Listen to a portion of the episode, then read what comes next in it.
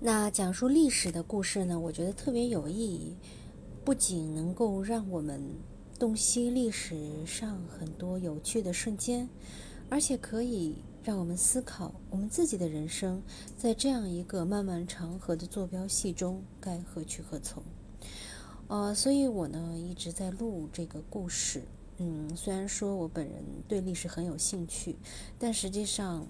对于这么浩渺无边的知识体系，我还是知之甚少。所以在通过录制的过程，我也是一点一滴的在对自己进行一个啊史学方面的提升。更重要的是，它会让我更加洞悉我们这个奇妙的世界、奇妙的民族、奇妙的文化。嗯，我觉得这是历史故事赋予我的一种新的能量。嗯，它是别的一种文学题材，或者是呃知识体系很难赋予我的，但是历史故事它做到了。